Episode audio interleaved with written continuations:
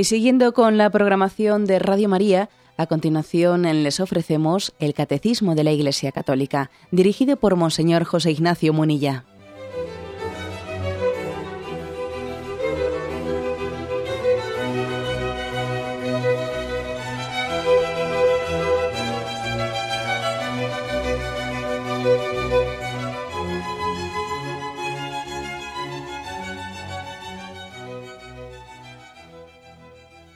Cordial saludo a todos los oyentes de Radio María.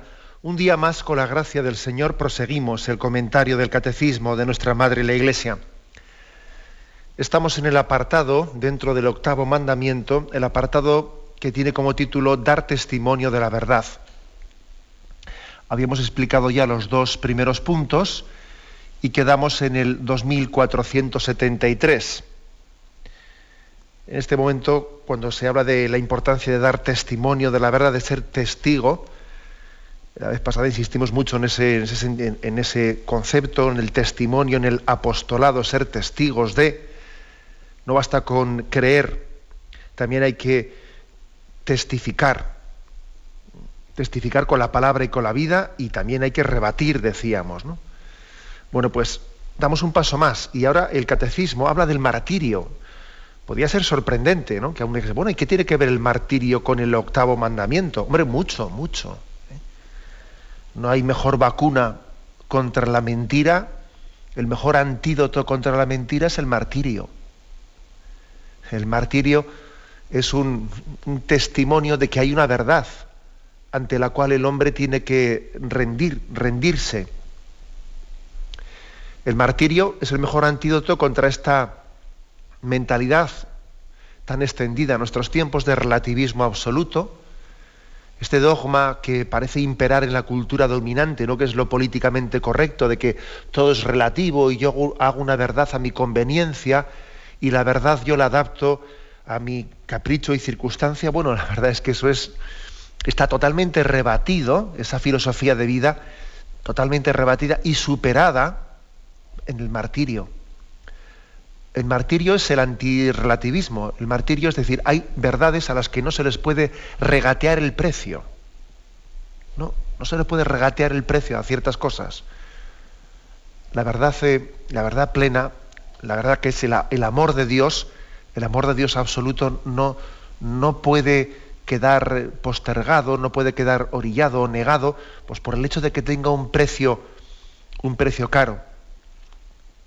Se suele decir, me lo habéis escuchado a mí en alguna ocasión, que el amor de Dios es, es gratuito, es gratuito, pero no es barato, que eso es otra cosa. ¿eh? Es gratuito, porque supera todo, todo mérito, pero no es barato, en el sentido de que posiblemente, bueno, como dice el Evangelio, la parábola de, de, esa perla, ¿no? Esa perla encontrada en un terreno. Eh, es un don tremendo haber podido encontrar esa perla, esa perla escondida. Es maravilloso el haber podido ser destinatario de, ese anuncio de que hay una perla, un tesoro escondido ¿no? en ese terreno. Pero qué chollo, pero qué suerte. Si, mira, te han, te han dicho que en ese terreno hay un tesoro que está escondido. Bueno, ve, vende todo lo que tienes y compra ese terreno. Bueno, por lo tanto, digamos, el amor de Dios es gratuito, pero no es barato decir, es un don grande, pero uno tiene que jugárselo todo por ese don tan grande. Si no es que es mentira, claro. Bueno, pues por eso es tan importante el martirio, porque nos enseña, si somos devotos ¿no? de los mártires y si somos y si subrayamos nuestra espiritualidad martirial, que ahora voy a intentar un poco ¿no? explicar esto, yo creo que viviremos el octavo mandamiento, el no dirás falsos testimonios ni mentirás, lo viviremos muy integrado en nuestra espiritualidad, no como un precepto añadido, no como un moralismo, no, sino que nacerá, nacerá del amor a la verdad. Así de claro, ¿eh? es decir, el octavo mandamiento tiene que nacer de las virtudes teologales, fe, esperanza y caridad. Y de ahí se desprende que uno es sincero, porque ama la verdad ama. Bueno, pues este es el motivo un poco por el que explicamos por qué se introduce aquí el martirio. No es un pegote, no es un añadido, no es que aquí alguien se le... No, no, digamos la razón de ser de la introducción del tema del martirio en el contexto de la explicación del octavo mandamiento, octavo mandamiento, pues es que podríamos decir que el martirio es el culmen, es la cumbre de la veracidad, ¿eh? de la virtud de la veracidad, del testimonio, de la franqueza. Bueno, pues vamos a leer eh, primero de los puntos y lo vamos eh, desglosando. 2473 dice, el martirio es el supremo testimonio de la verdad de la fe designa un testimonio que llega hasta la muerte. El mártir da testimonio de Cristo muerto y resucitado, al cual está unido por la caridad. Da testimonio de la verdad en la, de la fe y de la doctrina cristiana. Soporta la muerte mediante un acto de fortaleza. Y aquí viene una frase de San Ignacio de Antioquía, cuando era conducido al martirio en Roma, dejadme ser pasto de las fieras, por ellas me será dado llegar a Dios. Bueno, en primer lugar, eh, podemos abordar desde muchos ángulos, pero un primer punto es el entender el martirio como una identificación con Jesucristo. El cristiano está identificado con Cristo y también está identificado con Cristo con su destino el Padre, Dios Padre reservó para Jesucristo un destino martirial. Y, bueno, y eso entra, bueno, es, evidente que, en el martirio de Jesucristo, Él es el primer mártir. ¿eh? El martirio, eh, el martirio de Jesucristo hubo pues causas históricas, ¿eh? causas históricas pues, del pecado de los hombres, que fue el que condujo a Cristo a la muerte, ¿no? Pero por encima de las circunstancias históricas que le llevan a Jesucristo a la muerte, no olvidemos que también hay pues un, plan de Dios, una providencia en la que Cristo es entregado por el Padre y Él entrega su vida voluntariamente. ¿no? Acordaros eso, de que a mí nadie, lo que dice el Evangelio de San Juan, a mí nadie me quita la vida, soy yo el que la doy voluntariamente. Soy yo el que la doy voluntariamente. Eso está muy remarcado sobre todo en el Evangelio de San Juan en el que cuando van a prenderle a Jesús en el huerto de los olivos y preguntan quién es y él dice soy yo, en el Evangelio de San Juan remarca que al decir él soy yo, cuando iban los soldados a prenderle todos cayeron al suelo. Se remarca mucho en el Evangelio de San Juan que si, si él con su autoridad divina hubiese querido librarse ¿eh? de la muerte, mi padre me podía haber mandado una legión de ángeles para liberarme de este martirio. Pedro, guarda tu espada, enfúndala, porque mi padre me podía haber liberado. Sí, estos me están prendiendo, estos me cogen, estos me matan, pero soy yo el que entrego la vida al mismo tiempo. O sea, son dos dimensiones, ¿eh? la dimensión histórica y, digamos, la teológica, que sin negar la histórica, pero está de alguna manera integrada en ella y Dios da su vida voluntariamente al mismo tiempo en que los hombres se la quitan pecaminosamente. Esas dos cosas cómo se integran, eso solamente Dios es capaz de hacerlo. Pero también está ocurriendo en nuestra vida esas dos dimensiones, ¿eh? que una enfermedad me, quita la salud al mismo tiempo que Dios me, me permite en esta circunstancia dar yo la vida y entregarla. Las dos dimensiones, la histórica y la teológica, se integran las dos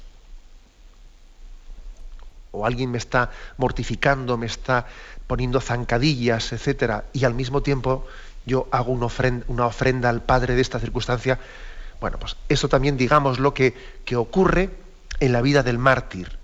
El mártir es alguien eh, que está siguiendo las huellas de Jesucristo, es, es conducido por el Espíritu Santo, es llevado por el Espíritu al martirio. Hay un texto ahí del Evangelio de San Juan, Juan 15, 20, dice, si a mí me han perseguido, también os perseguirán a vosotros. Es decir, si, el cristiano está identificado con su maestro, pues también estamos identificados con su martirio. Hay una referencia a un punto anterior aquí, en el 852, que dice, la Iglesia, impulsada por el Espíritu, avanza por el mismo camino por el que avanzó Cristo, es decir, camino de pobreza, de obediencia y de inmolación de sí mismo hasta la muerte. es decir, que tenemos que tener cuidado de no escandalizarnos del, del martirio, no escandalizarnos de la cruz. Ojo, que eso les costó mucho a los apóstoles. Acordaros cómo Jesús tiene que reprenderle a Pedro varias veces y tirarle de la oreja cuando él dice, eh, no me ocurrirá esto a mí, o mejor dicho, no te ocurrirá a ti esto, no, no, no, irás a la cruz. Cuando Jesús predecía, predijo varias veces su pasión, eh, Pedro salía como a defenderle y, entonces Jesús le dice, apártate de mí, Satanás, no me, no me apartes, no pretendas como so pretexto de defenderme, no pretendas apartarme del camino que el Padre me tiene reservado porque el Espíritu me conduce al Calvario. ¿eh? Bueno, entonces, por lo tanto, primera faceta importante, ¿eh? Eh, pues que el martirio es una identificación con Cristo.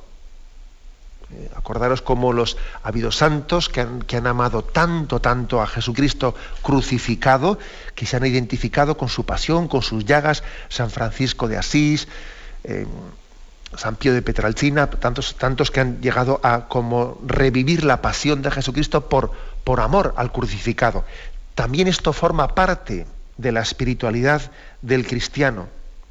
El estar abierto al martirio, porque ¿cómo voy a estar yo cerrado a aquello, a aquello que configuró eh, pues la, redención de mi Maestro, de Jesucristo?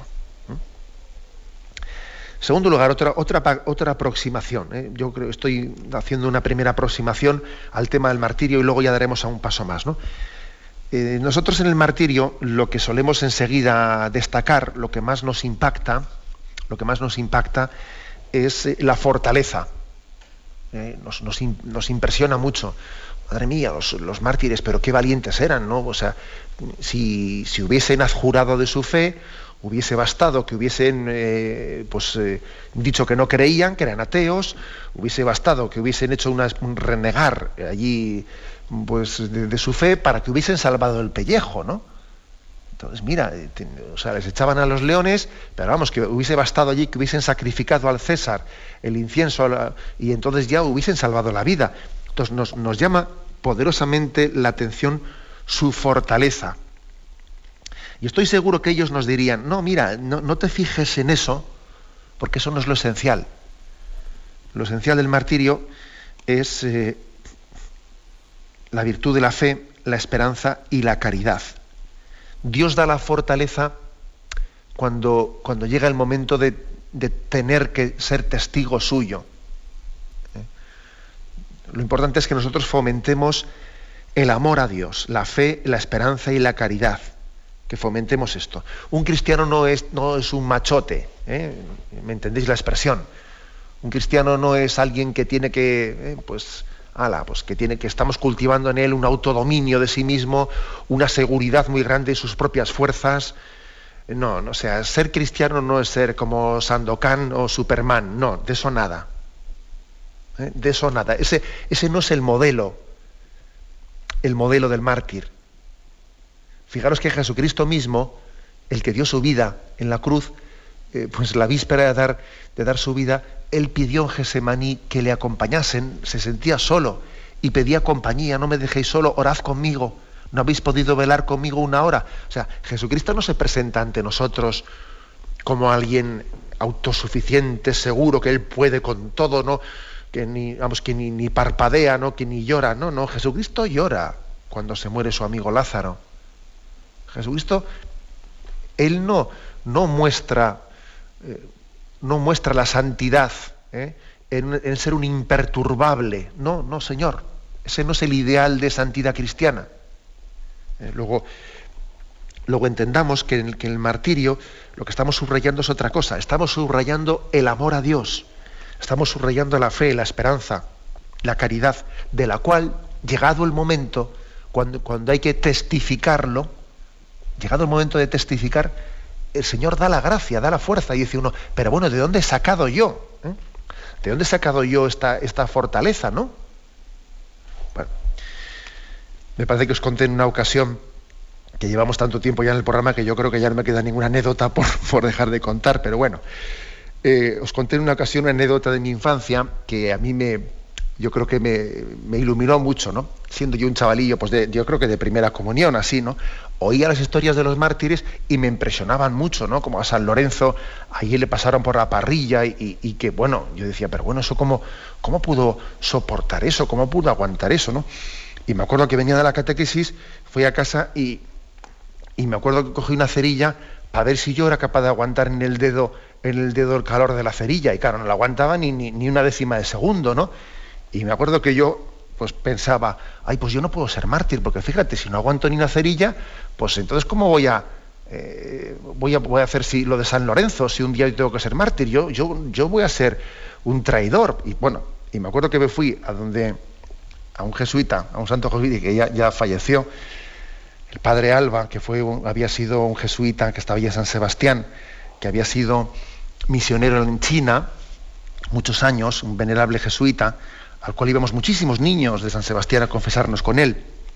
Bueno, pues fui a confesarme con él y bueno, pues yo le conté que era, eh, que era cobarde, que me parece que yo no podía ser mártir por Jesús, porque había hecho la prueba de la cerilla, ¿no? Yo me imagino que el padre Alba se estaría riendo el hombre, se estaría riendo a gusto de mí, ¿no? Aguantándose un poco ahí para que no se notase que se estaba riendo. Pero no me olvidaré nunca de lo que me dijo. Y me dijo, tú no juegues a ser mártir. ¿eh? que cuando Jesús pide una cosa, entonces te dará la fuerza. Tú ahora no tienes esa fuerza. Eh, si Dios un día te lo pide, Él te dará la gracia.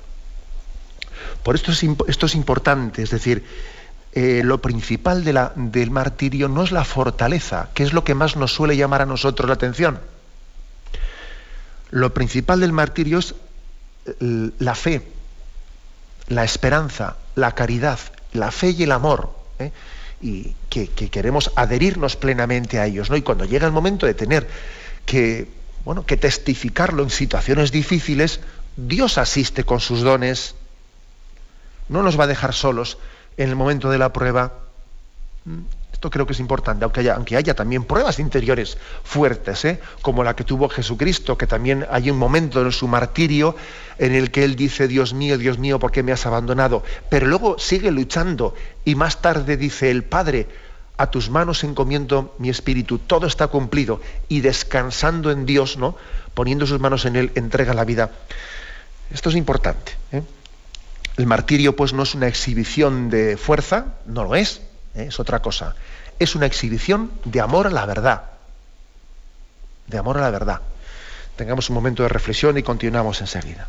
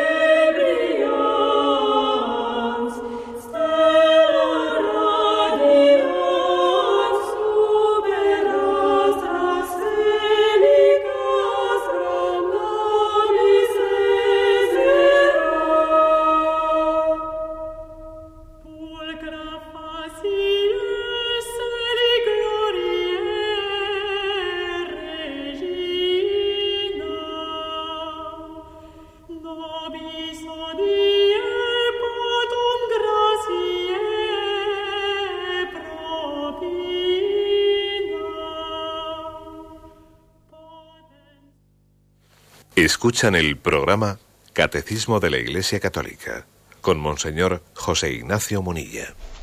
Continuamos en esta edición del Catecismo en el punto 2473, en el que se habla de que el martirio es el supremo testimonio de la verdad. Es el mayor antídoto contra la mentira. La prueba de que la verdad no es no puede ser adaptada a mi conveniencia, a mi utilidad, no puede ser manipulada. La prueba es el martirio. Bueno, pues estaba diciendo en la intervención anterior que lo principal del martirio no es tanto la exhibición de fortaleza en absoluto, sino que es el testimonio de fe, esperanza y caridad.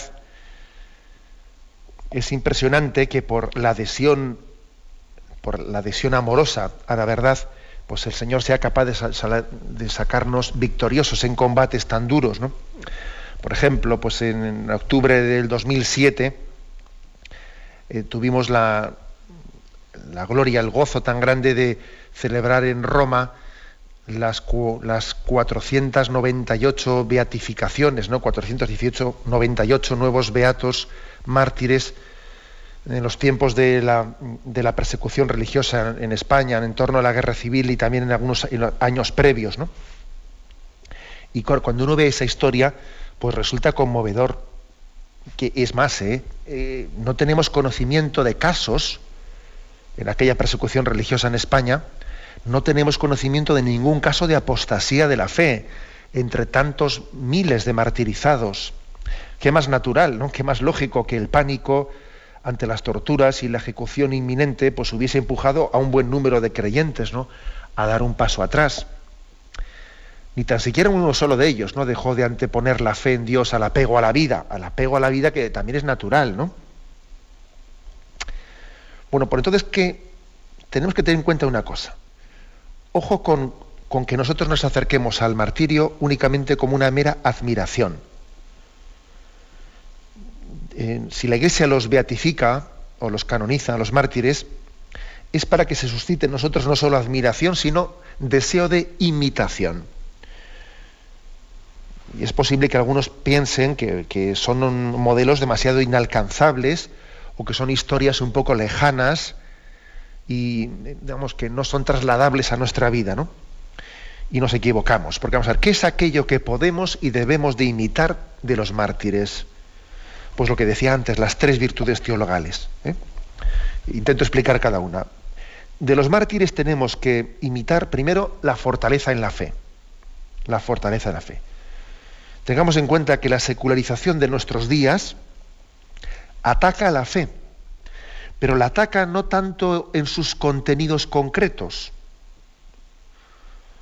sino en cuanto que eh, nuestra adhesión a la fe sea sin mucha fuerza, sin, eh, que no sea una adhesión muy firme.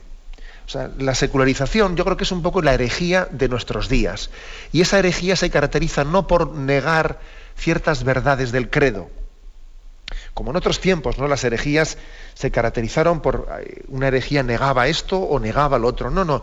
La herejía de nuestros días, hombre, claro que se niegan cosas, pero en el fondo ni se centran en negar cosas concretas. La herejía de nuestros días, más que en negar verdades de fe, en lo que se centra es en quitarle fuerza a nuestra adhesión a la fe.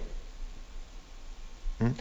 Es como si lo políticamente correcto fuese tener fe, pero un poquito, no demasiado, sin ser fanático, ¿no? O sea, tener fe, pero con, dudas también, ¿no? Una fe muy firme sería un poco sospechosa de fanatismo en los días que vivimos, en esta cultura en nuestra mentalidad moderna se ha llegado a identificar prudencia con mediocridad, con tibieza. Casi casi se identifican. Y frente, frente a esto, frente a esta cultura tan dominante que viene a decir que no te puedes, no puedes entregar el corazón plenamente a nada, sino que bueno, hay que ser un poquito religioso, hay que ser un poquito tal, hay que ser un poquito tal, ¿no?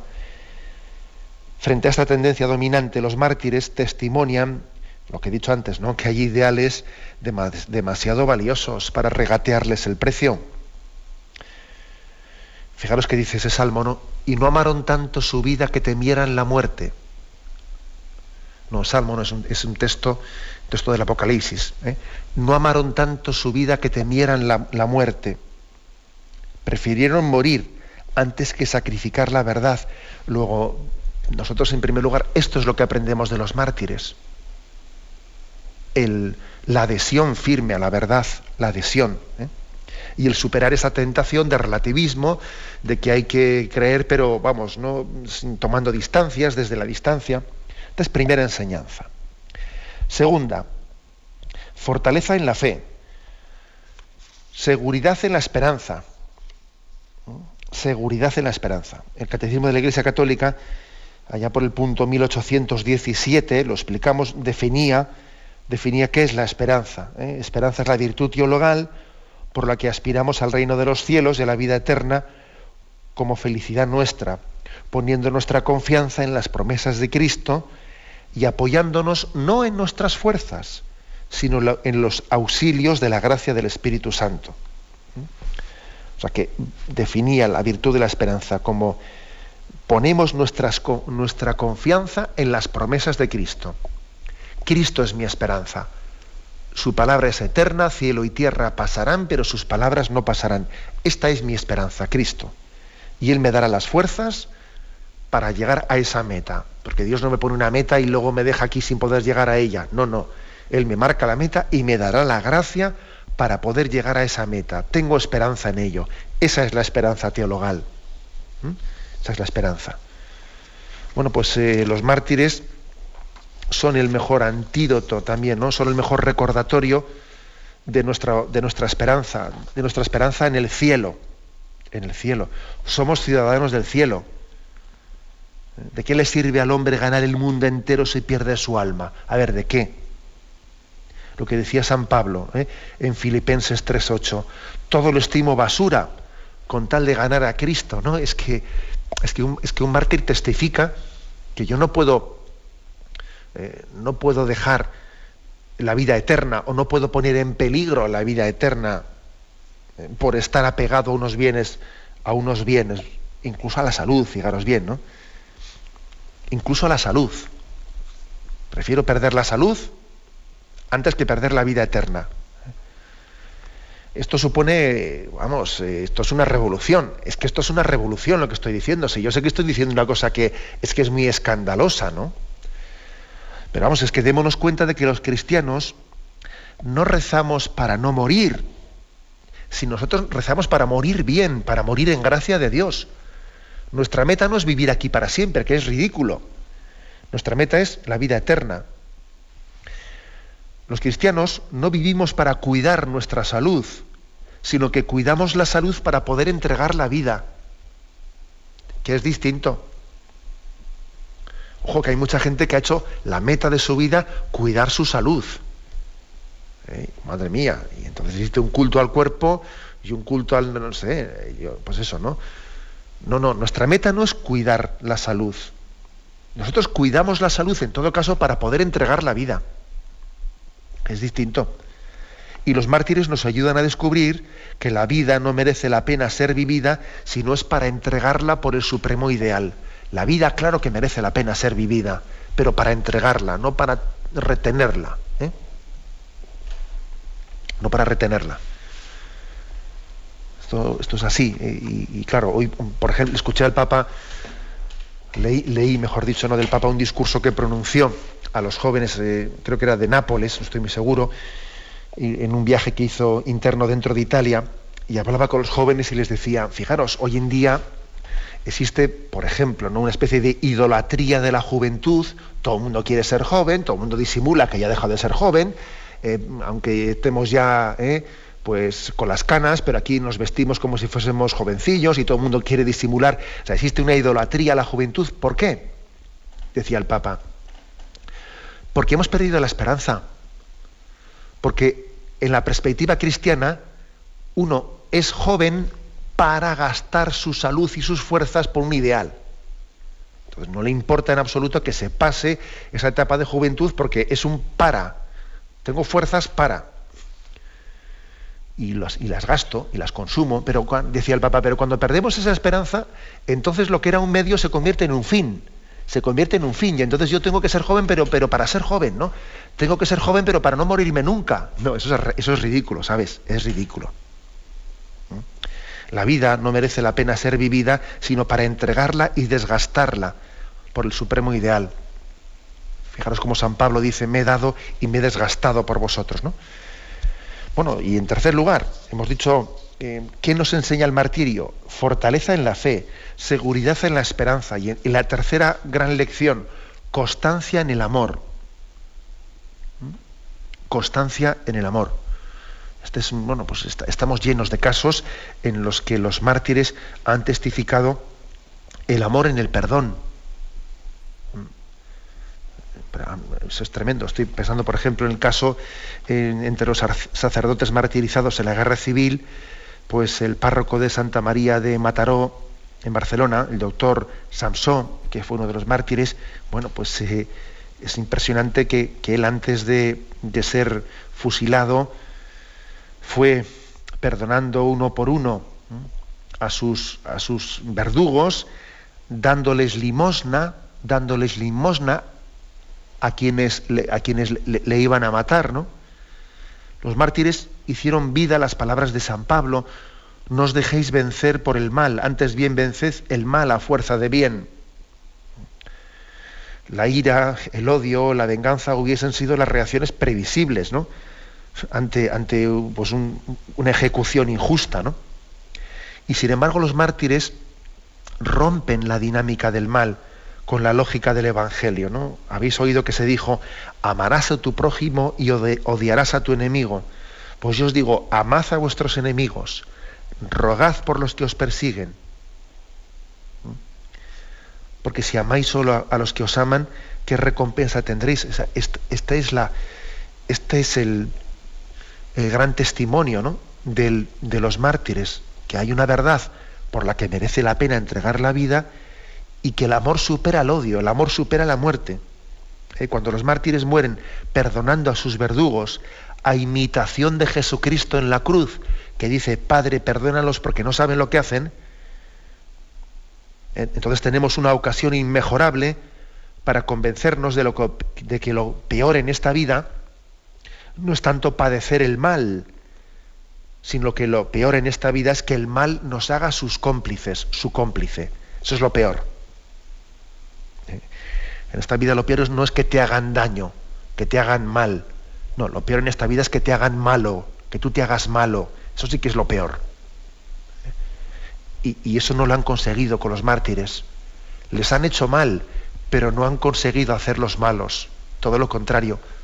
El mal que les estaban haciendo ha sido una ocasión para testificar el amor al bien. ¿eh? esta es la gran enseñanza. ¿eh? Y por eso decíamos que el martirio no solo hay que admirarlo, hay que imitarlo.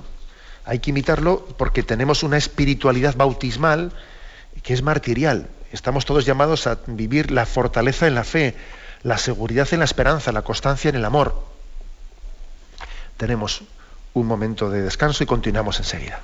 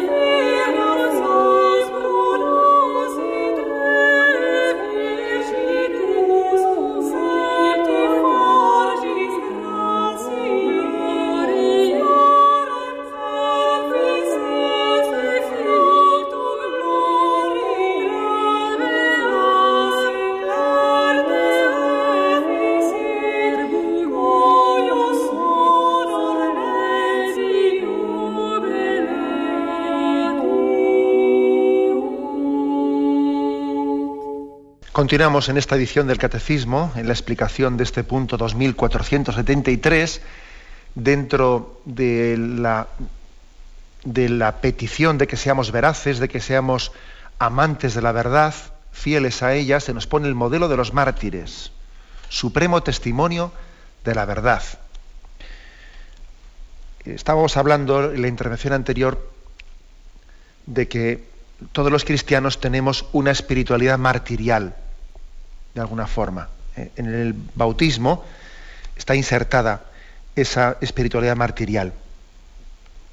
Cuando ponemos a los mártires como ejemplo, eh, entonces hemos hablado de los mártires de la, de la guerra civil española, que igual son los que tenemos nosotros más cerca, pero toda la historia de los mártires, sabéis que Juan Pablo II él hizo pues, un gran servicio ¿no?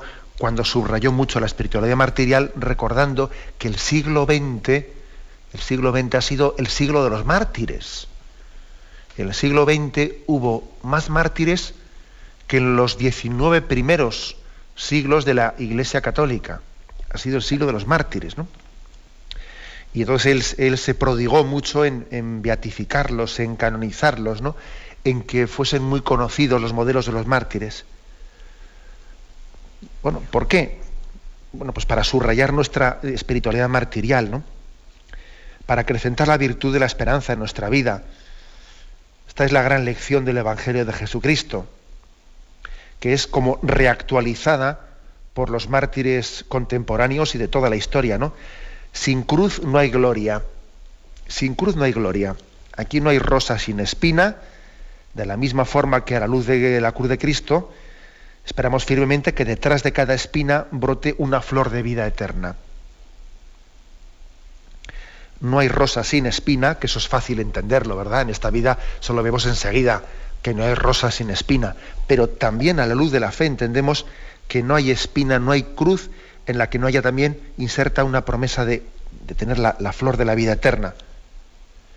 Y la perspectiva que nos dan los mártires es fundamental para dar sentido a nuestra existencia el sufrimiento de nuestra vida no es inútil cuando es integrado en la pasión de Cristo.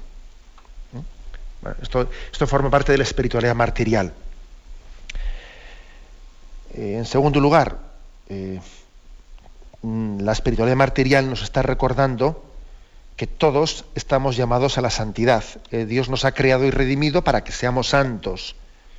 Y no podemos contentarnos con un cristianismo vivido tibiamente. ¿Eh? O sea que el testimonio de los mártires es el mejor antídoto frente a la mediocridad, es el mejor antídoto frente al pensamiento débil, ¿eh? pensamiento débil, que así se le ha solido llamar, ¿no? tan propio de nuestra cultura. Los mártires testimonian que la felicidad del cristiano pasa por una opción irrenunciable e innegociable, vivir y morir en gracia de Dios. Lucas 9 dice, porque quien quiera salvar su vida la perderá, pero quien pierda su vida por mí, ese la salvará.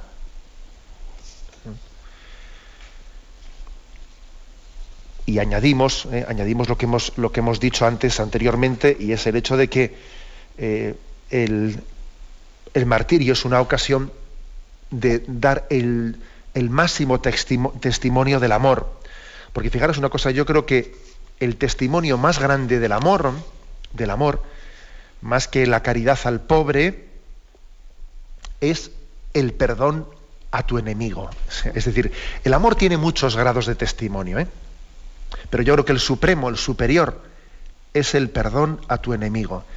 Eso es mucho más fuerte que el amor al pobre, el amor al necesitado, porque al fin y al cabo, claro, eh, cuando alguien se prodiga en el amor a alguien que se muestra débil, ante ti, que te pide ayuda, que te pide compasión, ten misericordia de mí. Bueno, pues eh, amar a esa persona claro que cuesta, ¿no? Pero eh, bueno, como decía yo, hasta uno le puede hacerse sentirse, ¿eh? pues estoy siendo útil a esta persona gracias, gracias a mi caridad, pues le estoy haciendo sentirse mejor, etcétera, le estoy aliviando, ¿no? Pero claro, cuando el amor se tiene que expresar no ya ayudando al débil o socorriendo al pobre, sino perdonando al enemigo, madre mía, eh, eh, ese sí que es el testimonio supremo del amor. Ese es eh, el testimonio supremo. Y el Señor a veces nos, nos, nos lo pide y, es, y es, es, un momento de gracia que tenemos que, que pedirle al Señor que nosotros en nuestra medida comencemos a integrar ¿no? la espiritualidad del martirio en nuestra vida, que la comencemos a integrar sencillamente amando a los que nos, no, sé, igual es un poco fuerte la palabra enemigos, ¿no? Ojalá no tengamos enemigos, pero todo el mundo tenemos personas que nos quieren peor que otras. Hay personas que nos adulan. Y qué peligro es eh, que nosotros amemos a los que nos adulen. no, no, que amemos a los que eh, tienen cierta antipatía hacia nosotros, a los que nos miran pues, con cierta reticencia, que nos prodiguemos en amarles. Ese es el testimonio que tenemos que aprender de, los mártires. Eh, es, algo impresionante. Así entenderemos, entenderemos lo que forma parte de la espiritualidad martirial. El Salmo 125, ¿eh? Precisamente la beatificación de los mártires que tuvo lugar ahí el 28 de octubre del año 2007 en Roma, se leyó como salmo responsorial de la misa de acción de gracias, que fue el día siguiente, en la Basílica de San Pedro del Vaticano, se leyó un salmo que, fue, me acuerdo que se quedó grabado en mi corazón, ¿no? Cuando el Señor cambió la suerte de Sión, nos parecía soñar, la boca se nos llenaba de risas, la lengua de cantares. Hasta los gentiles decían, el Señor ha estado grande con ellos, el Señor ha estado grande con nosotros y estamos alegres. Que el Señor cambie nuestra suerte como los torrentes del Negev. Los que sembraban con lágrimas cosechan entre cantares. Al ir iban llorando, llevando la semilla. Al volver vuelven cantando, trayendo sus gavillas. Pero claro, qué importante es que mientras que estamos en el momento de la prueba, al ir iban llorando, llevando la semilla, en el momento de la prueba tengamos plena esperanza, plena esperanza en que Dios hace su obra su obra de salvación en medio de la prueba. ¿Mm? Me acuerdo que tuve ocasión en, aquel contexto de aquellas beatificaciones de hacer como una pequeña comparación en algún artículo que escribí entonces de por quién repican las campanas. ¿no? Decir que cuando los mártires murieron, doblaron las campanas por ellos y ahora repican las campanas. ¿no? En nuestro lenguaje castellano se distinguen muy bien las dos expresiones doblar las campanas tiene un sentido mortuorio, ¿no? mientras que la palabra repica en las campanas tiene un sentido festivo, en señal de, gloria y de alegría. Bueno, pues esto es, esto es lo importante, es decir, que en la espiritualidad martirial, eh, en medio del dolor, eh, repican las campanas, eh, repican las campanas, porque vemos gloria, o sea, somos capaces de ver en medio de la cruz la gloria. En medio de la prueba, que alguien se esté manteniendo fiel en medio del dolor de una enfermedad, en medio de, la dureza de una persecución, de una incomprensión, de unas calumnias, que alguien se esté manteniendo fiel a la verdad y no esté devolviendo calumnia con calumnia, están repicando las campanas. Ahí está viendo un testimonio martirial, un testimonio martirial de que la verdad y el amor vencen. He puesto el ejemplo de la enfermedad que no nos quita, no nos roba la esperanza, no es capaz de robarnos la última alegría. He puesto el ejemplo de que alguien está siendo perseguido ¿no? y en medio de la persecución él no pierde la paz interior y no pierde la compostura y sigue siendo fiel. ¿no? En todas las pruebas en las que el Señor nos ofrece también la ocasión ¿no? de martirialmente de permanecer fieles, ¿eh? estamos dando testimonio de la verdad testimonio de la verdad en medio de, la, en medio de los odios, en medio de las persecuciones. Por eso tiene tanta importancia el martirio. El martirio, que siempre se ha dicho que el martirio hay dos tipos de martirio. Eh, el que es en un momento eh, determinado, ¿no? el que se consuma eh, de una manera violenta, pero también el martirio que se va desarrollando día a día en nuestra vida. El martirio de dar la vida ¿eh? y de amar la verdad por encima de, del amor propio. Ese es martirio también, amar la vida por encima del amor propio. Ser fieles ser fieles a la verdad por encima de los propios intereses. ¿no? Ese es martirio, testimonio de la verdad. Por eso la Iglesia no lo enfatiza tanto. Bien, tenemos el tiempo cumplido. No queremos hurtar la intervención de los oyentes. Podéis llamar para formular vuestras preguntas al teléfono 917 107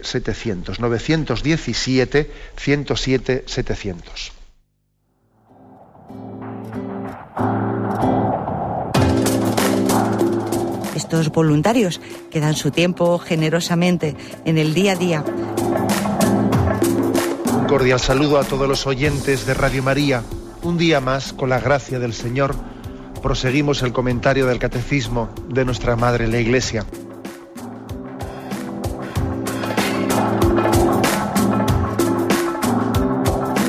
Porque le has quitado la única manera de protesta que tiene. O sea que cuando hay un dolor fuerte no hay que tomar analgésicos, hay que ir no, no, directamente hay que al tomar, médico. no, sí, hay que bien, Primero ir pero, pero no analgésicos fuertes para que se cometa el error de bloquear la defensa y no poder llegar al diagnóstico. Bien, bien.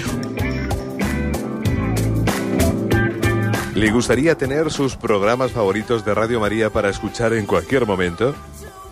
Llame y pídanos el programa que más le interesa en cualquiera de sus emisiones. Recogeremos su petición además de sus datos completos para hacer el envío. Solo necesita tener un lector de CD o DVD que reproduzca el formato de compresión digital MP3. Llame al 914-550-480 y atenderemos su petición encantados. Tome nota.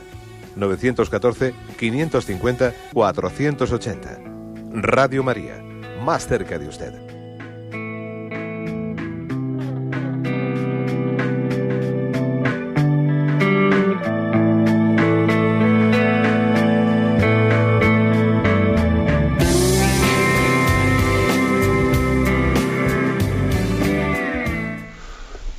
Sí, buenos días, ¿con quién hablamos? Hola, buenos días. ¿Es a mí? Sí, adelante, le escuchamos, sí. Sí, hola. Hola, monseñor, buenos días. Mire, eh, voy a hacerle la siguiente pregunta. Soy un reciente incorporado a los misterios de la fe Sí. y mm, constato con perplejidad que dentro de la Iglesia hay corrientes ideológicas que, lejos de honrar a los mártires, no solo no los reconocen, sino que los desprecian. Aquí en Asturias incluso, bueno, pues surgen foros de, de sacerdotes que con el nombre de curas guerrilleros que enarbolan, bueno, pues las armas, en fin, y que creo que está totalmente alejado de, de la fe.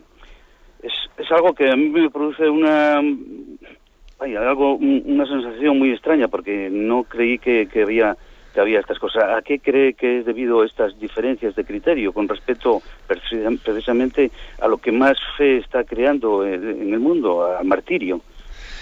De acuerdo, pues mire, eh, le, respondo y, me, digamos, y comprendo perfectamente que una persona, digamos, neoconversa, que ha estado alejada eh, de, pues de la vivencia de la fe y que eh, se ha, se ha acercado ahora, pues al entrar un poco en, el seno de la Iglesia, le puede, lógicamente, costar mucho entender, ver que también existen pues, grupos de tendencia secularizada, vamos a ser claros, ¿no? Contestatarios frente al magisterio de la Iglesia, contestatarios frente al Papa, eh, y que tienen una visión crítica pues, de muchas cosas. Por ejemplo, pues con respecto al martirio, pues ¿por qué existe esta visión crítica? Vamos a ver, porque yo creo que en el fondo, en el fondo, cuando nosotros nos secularizamos, porque yo creo que el mayor problema que tiene la Iglesia es la secularización interna. De eso no nos quepa la menor duda. Ese es nuestro mayor problema. Cuando nos secularizamos nosotros, el testimonio de los mártires y de los santos eh, pasa eh, a ser, pues, ¿cómo voy a decir yo? No, lo amo. Eh, de alguna manera me, denuncia también en mi mediocridad, me denuncia y me alejo de ello.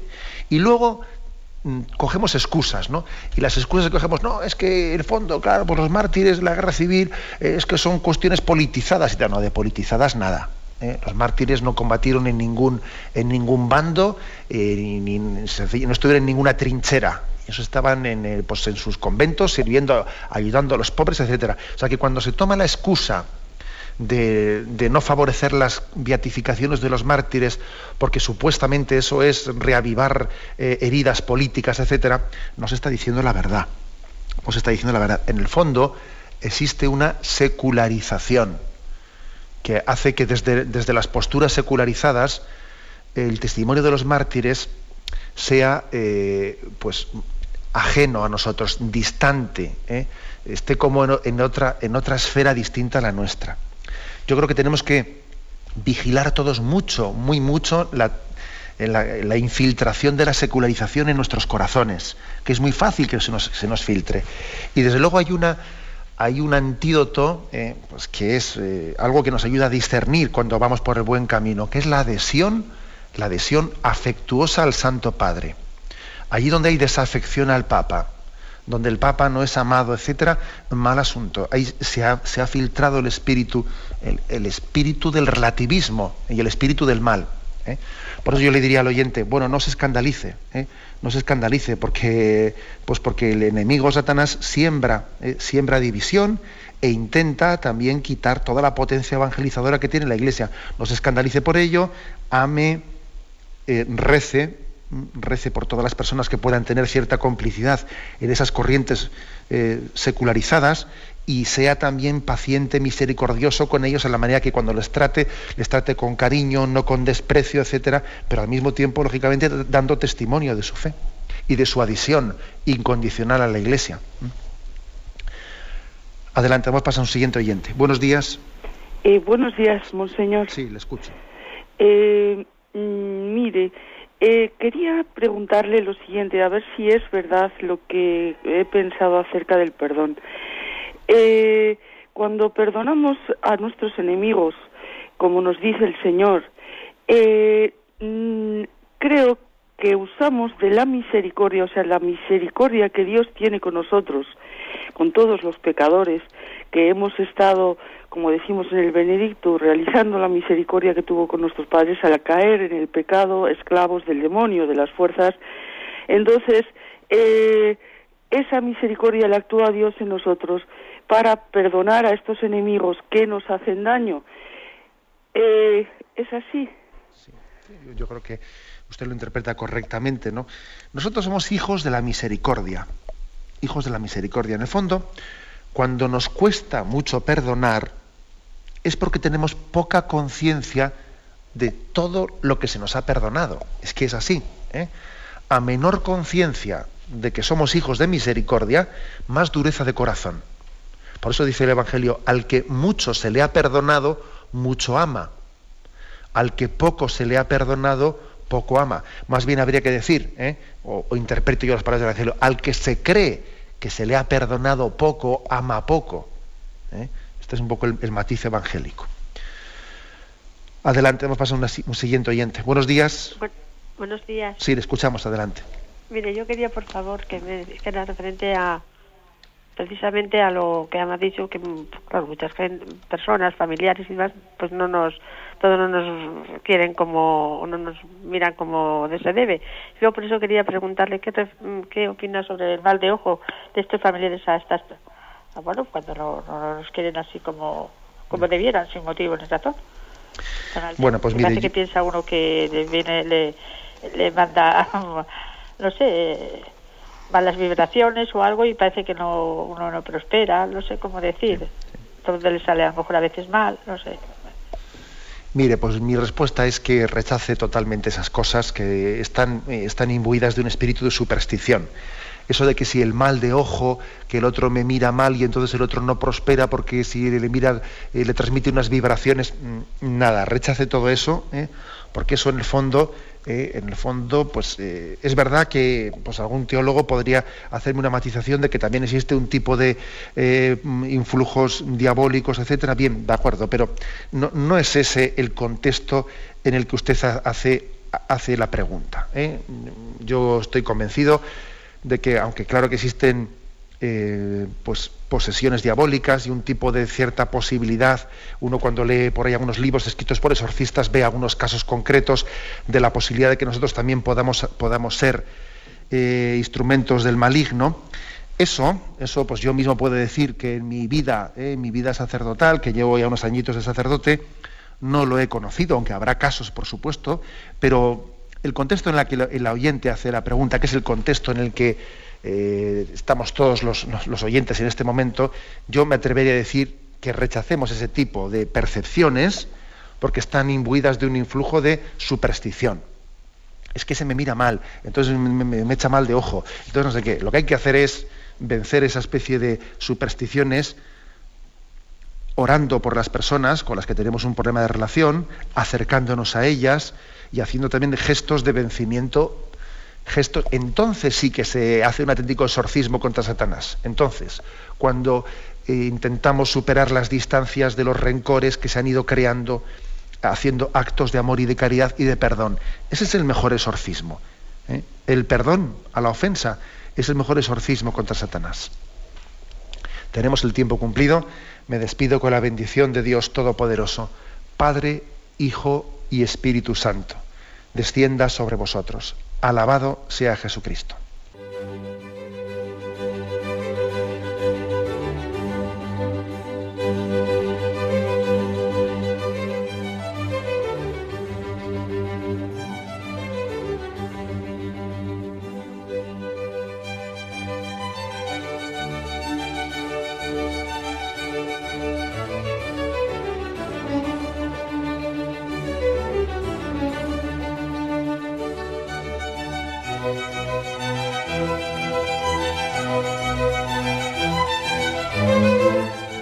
Han podido escuchar en Radio María el Catecismo de la Iglesia Católica, dirigido por Monseñor José Ignacio Munilla.